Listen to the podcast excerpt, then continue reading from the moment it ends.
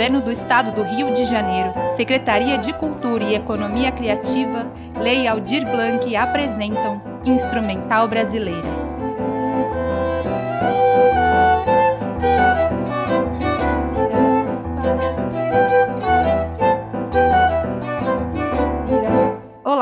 Hoje é dia 18 de fevereiro de 2021 e estamos apresentando o terceiro episódio do Instrumental Brasileiras.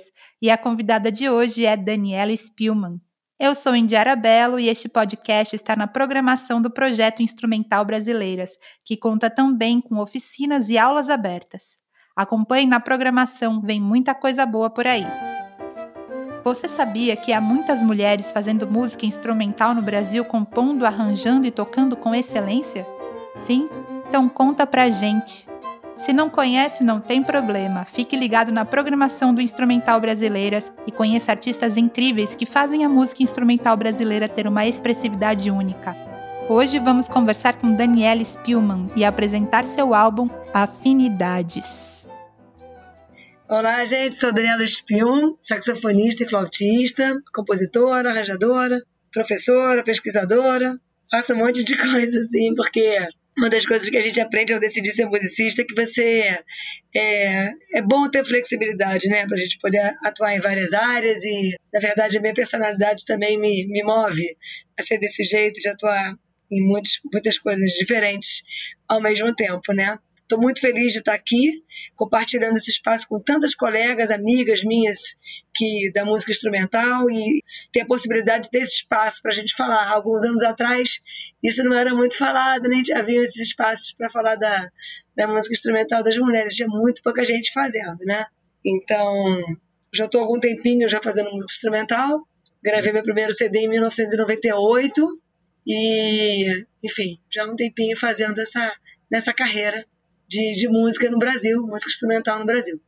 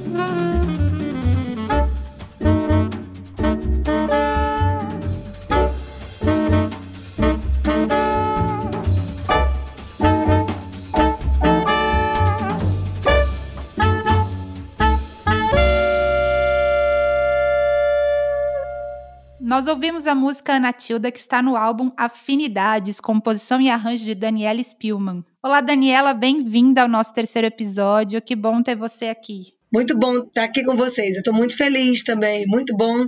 Essa música Natilda aí que a gente ouviu foi composta em homenagem a Nat Cohen, que é uma clarinetista, uma grande musicista também, israelense, que mora nos Estados Unidos e agora está passando um tempo no Brasil também uma mulher instrumentista, compositora também, que eu sou apaixonada, é minha amiga. Então a música foi feita para ela, ela que me inspirou.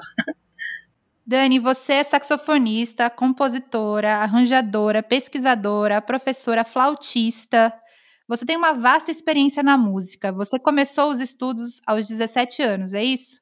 Você já vislumbrava ser a profissional que você seria hoje? Como que foi esse processo? Olha, eu atualmente sou professora do ensino médio também, eu dou aula de música para ensino médio. E eu sempre digo, eu caí assim, é, eu brinco, dizendo que foi, eu fui abduzida, né? Foram serizinhos de outros planetas que me pegaram. Porque assim, eu terminei a escola e eu fiz cinco faculdades diferentes e nenhuma música. Eu fiz economia, história, direito, comunicação.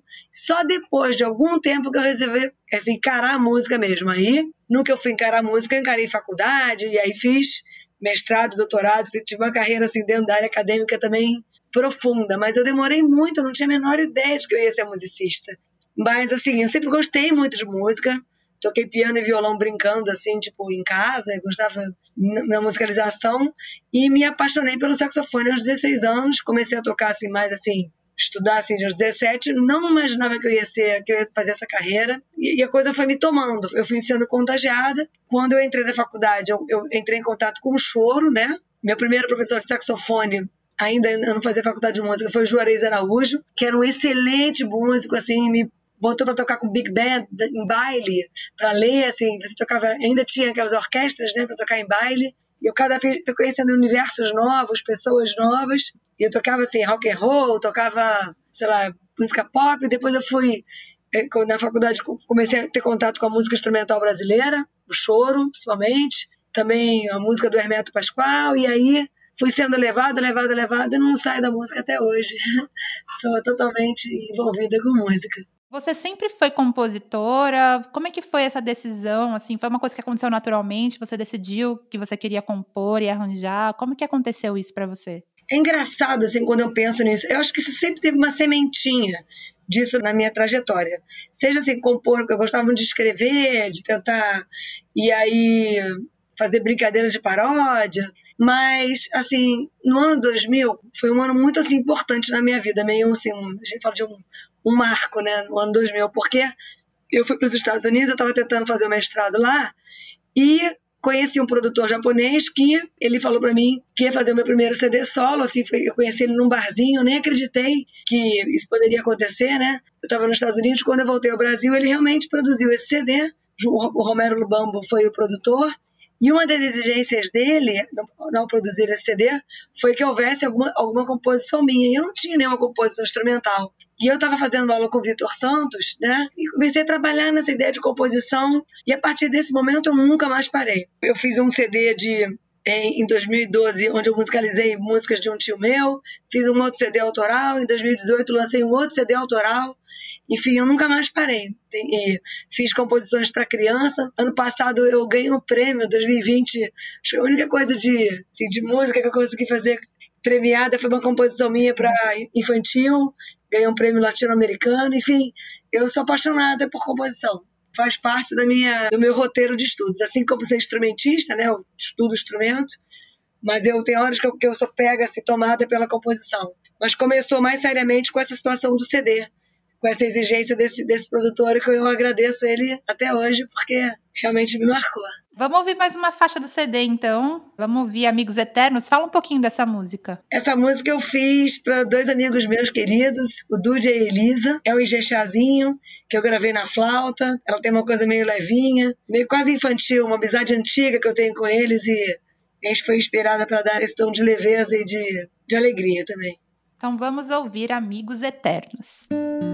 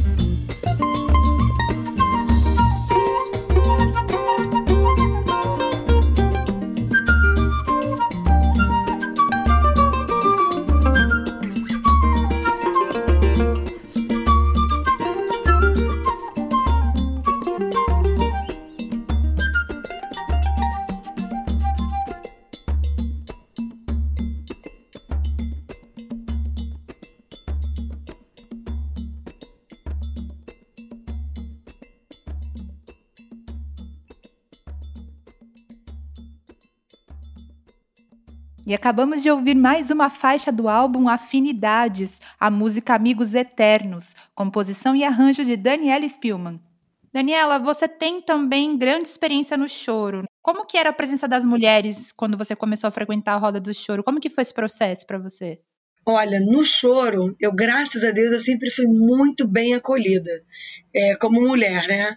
Havia muito poucas mulheres solistas, hoje em dia há mais, mas quando eu comecei, eu só conhecia a Silvia, que acho que nem sei se ela toca ainda, ela era uma senhora na época, tocava tenor e escaleta, tinha Deda, que a André Ernest diz, tocava flauta, e pouquíssimas mulheres, assim, né?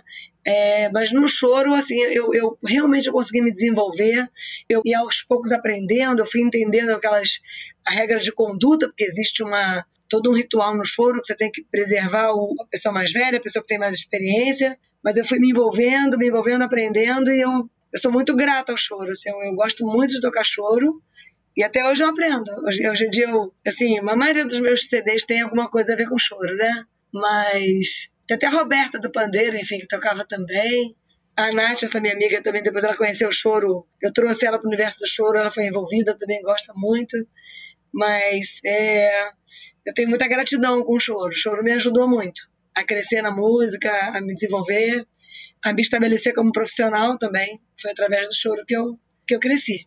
E quais são as suas referências musicais? Você tem referenciais femininos na sua trajetória? Você já citou alguns aí né, dentro do choro.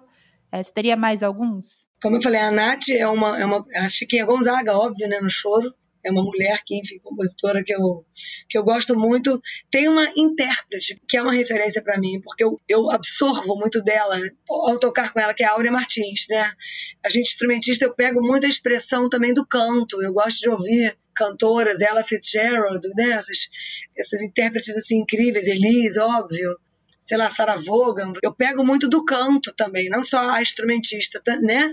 Mas como transformar do canto para o instrumento, né? O canto tem um lado de instrumentista também, porque ele está interpretando, né? A minha amiga Sheila Zaguri, eu adoro ela. Tem as Gurgel também, eu gosto muito delas, a Débora e a Dani, a própria Leia Freire, e essa galera da nova geração também. A gente tem um bate-bola maravilhoso. A Carolzinha, a Carol Panese, a, a Mari, tem as minhas amigas da banda Altas Horas, com quem eu toquei muito com elas, né? a Vera Figueiredo, a G. Cortes, tem Helena Elias, né? tem a Adélia Fischer, Débora Levi. Tem muitas referências femininas que eu gosto muito, compositoras, né? tem aquelas internacionais, Esperança Spalding, tem a Sheila Escovido, percussionista cubana, maravilhosa. Tem outras que eu conheci quando eu estava nos Estados Unidos também, a Jane, enfim, tem tem muitas mulheres que eu admiro tocando e, e compondo e produzindo também. Você também tocou num programa na TV, o programa Altas Horas. Como que foi essa experiência de ter uma banda num programa de TV? Olha, foi assim, eu acho que é uma coisa inédita que aconteceu, porque a gente entrou no ano de 2000 e, quer dizer, eu saí em 2014, mas a banda ficou até 2016. Só que entre 2000 e 2006, a banda era totalmente instrumental. Era bateria, baixo é, teclado, guitarra e dois sopros. Eu, eu no sax e a Guta no trompete. Então, eu acho que foi a primeira banda feminina que trabalhou na TV. Então, é uma coisa bem inédita, né? Foi bem bacana, que nos exigiu, assim, ser muito rápidas em arranjo. Tinha que escrever para tocar com os cantores, então... E depois entraram as cantoras, já funcionárias da banda, mas, mas durante seis anos, não. Era, era banda instrumental. E foi bem legal, foi uma experiência muito especial. Eu adorei. E como que você enxerga, assim, desde o início da sua carreira até aqui, como que você enxerga a presença da mulher dentro da música instrumental, especificamente no Brasil? Olha, eu acho que o cenário foi aumentando muito, né? Eu me lembro, assim, nesse espaço da roda de choro, mesmo no jazz, assim, quando a gente ia fazer jam session, eram muito poucas mulheres. A gente via mais pianista, aqui no Rio, por exemplo, né? Eu via mais a Sheila, a Sheila Zaguri, Délia Fischer, né, Débora Levi na época, assim, não tinham muitas mulheres tocando. É, em São Paulo conheci a G, né, baixista, Vera Figueiredo na bateria, é, a Renata, né, tocando guitarra, tinha a Liz no piano, né, assim, estou falando década, década de 90, né, então a própria Leia também, foi aumentando o número de mulheres, foi aumentando, né, era, era menor número, você não tinha tanta mulher tocando assim, tinha mesmo.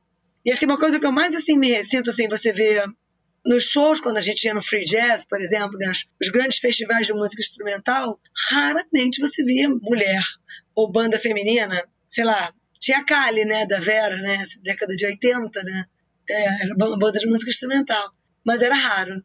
Ela cresceu, graças a Deus cresceu. Eu ainda acho que vai crescer mais. Eu acho que está num movimento assim de afirmação que eu acho bem bacana e de, e de proteção e de cuidado, né? Cada vez mais você vê as mulheres cuidando desse, desse material, criando material de composição, material para divulgar, né? Material de onde a gente tenta se valorizar. Isso é muito bacana.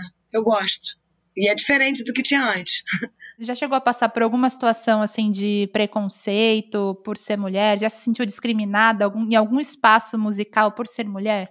Assim, se você perceber, por exemplo, nessas turnês que tinham, mas a gente não está falando da música instrumental especificamente, mas está falando da instrumentista dentro dos trabalhos que são quando você é chamado como instrumentista. Quase você não vê mulher tocando assim com os artistas que iam fazer turnê. Né? Eu não sei se tinha o problema do quarto, que a mulher não poderia dormir no quarto do homem, se era uma questão econômica, se era, uma, às vezes, uma competição de competir com a, com a cantora, ou sei lá, com alguma situação assim, mas era raro você ver uma instrumentista estar nos trabalhos onde eram mais bem remunerados, que eram eles, estou falando isso de 30 anos, 20 anos atrás, os espaços mais bem remunerados eram a gravação, e as turnês com os artistas, né? E isso me levou, quer dizer, essa espécie de, de exclusão ou não me chamarem, me levou a produzir os meus trabalhos. Eu, desde sempre, fui dona da minha carreira. Então, eu novinha produzi o Rabo de Lagartixa junto com os meus amigos, produzi Mulheres em Pixinguinha, uhum. produzi o meu CD do Japão que, né, que o cara me chamou. Eu sempre fui dona dos meus trabalhos. Então, é, acabou uma situação que seria uma situação de exclusão, né, de não ser chamada, me movimentou, me moveu a ser produtora do, do que eu fiz, né, do que eu fazia, dos meus trabalhos. Então, acabou me beneficiando no final das contas, né? porque nesse momento eu tenho uma carreira de CDs gravados considerável, né, eu tenho 12, 13 CDs gravados de carreira e, enfim, Poderia não estar tá, se eu tivesse só ficando tocando com o artista, não levando a minha carreira, né?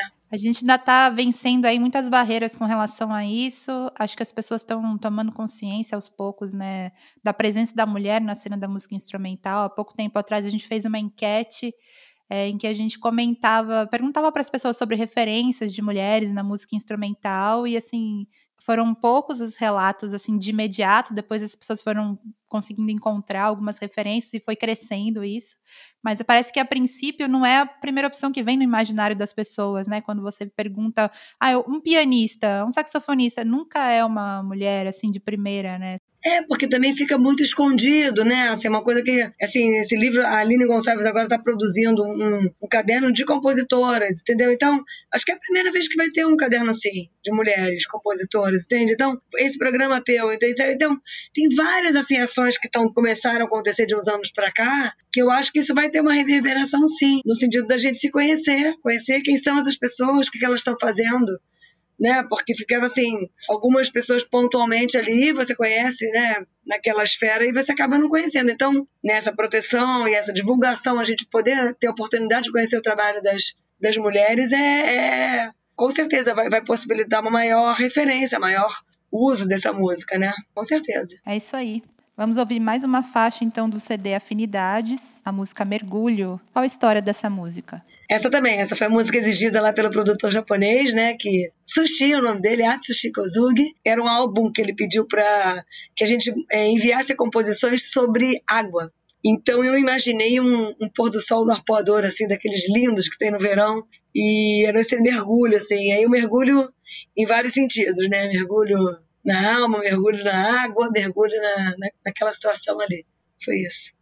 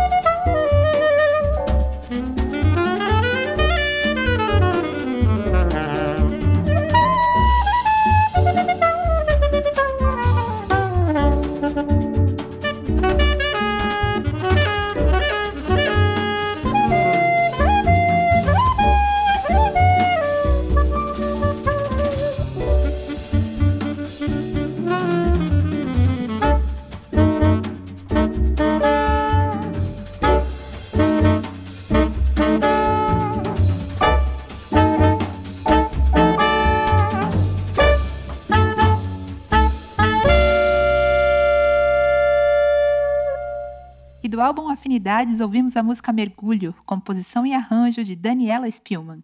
Uma pergunta que eu sempre tenho feito aqui é: o que é compor e arranjar para você? Qual é a sensação de compor e arranjar e colocar uma música no mundo?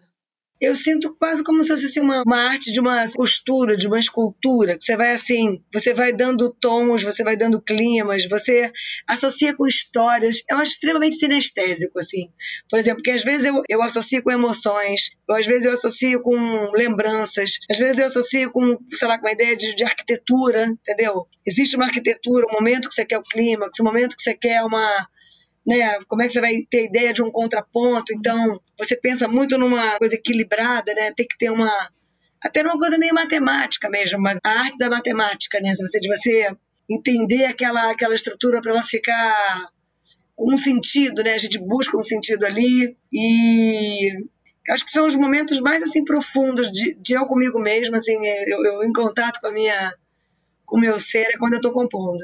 E o que acontece nesses momentos de composição e arranjo também, que eu acho que o arranjo é uma espécie de composição também, é quando a gente se apropria da ideia do outro e você vai transformar aquilo, é que eu não consigo parar, entendeu? Assim, eu, eu às vezes eu tenho que estudar para um show, mas eu estou naquele momento composição, eu, eu, eu, fico, eu não consigo sair daquilo, até é meio compulsivo, assim, eu fico completamente envolvida naquele negócio, imersa, né? Então, ela tem esse sentido, assim, para mim, composição é muito bom.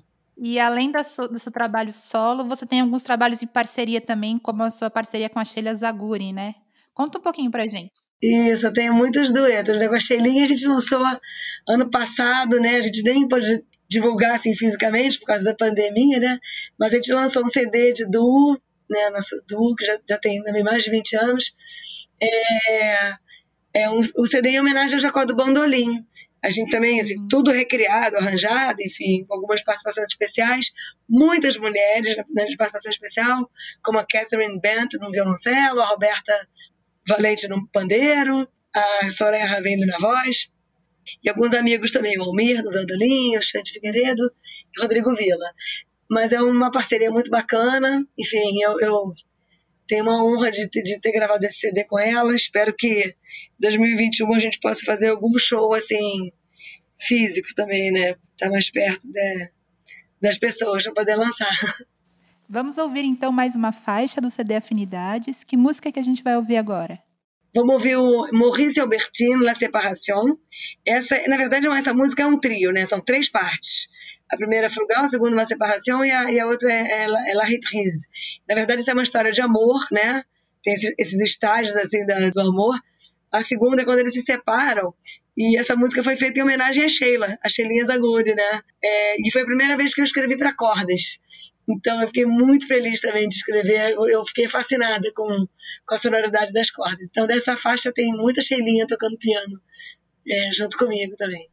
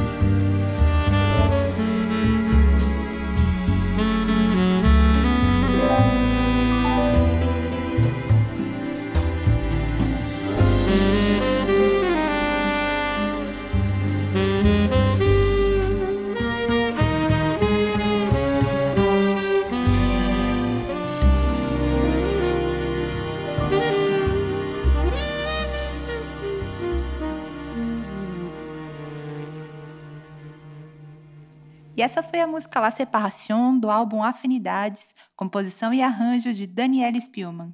Dani, como que a gente faz para poder te ouvir, achar você nas redes, saber dos seus projetos? Como que a gente acha você? É fácil, né? No YouTube tem vários vídeos, eu postei várias as atividades minhas que eu já toquei com outros músicos, como Paulo Moura, Zé Menezes, Sivuca, tá tudo lá. Meus trabalhos solos também estão lá, os vídeos de show, no YouTube. No Facebook também é um Facebook aberto. Às vezes não dá para botar todo mundo, mas na página do Facebook tem tudo. E tem o meu site, que é mais completo, que tem foto, tem, tem as faixinhas de todos os CDs que eu já fiz, os trechinhos, tem as minhas dissertações, meu artigos científicos, é www.danielaspielman, com dois o Facebook Daniela Spielman também.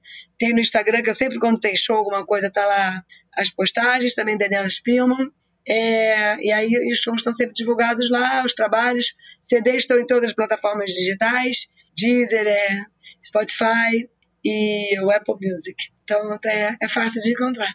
Neste bate-papo musical maravilhoso, conversamos com Daniela Spielmann, saxofonista, flautista, arranjadora, compositora, pesquisadora e professora. Obrigada pela sua participação, Daniela. Foi um prazer conversar e te ouvir. Indiara, eu que te agradeço. Acho que esse programa, esse podcast, todas essas ações que vocês estão fazendo só vai contribuir para o nosso florescer aí, nesse milênio aí. Então, um beijo especial para todas e muito obrigada pelo convite. Agradeço aqui ao coletivo Mulheres do Áudio, parceiros nessa aventura musical, a toda a equipe deste projeto 100% composta por mulheres e a todos vocês que nos ouvem, apoiam e divulgam a música instrumental das mulheres brasileiras.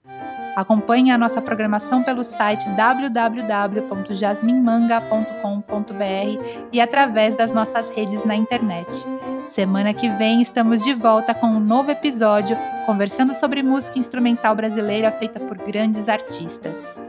Aqui elas dão o tom.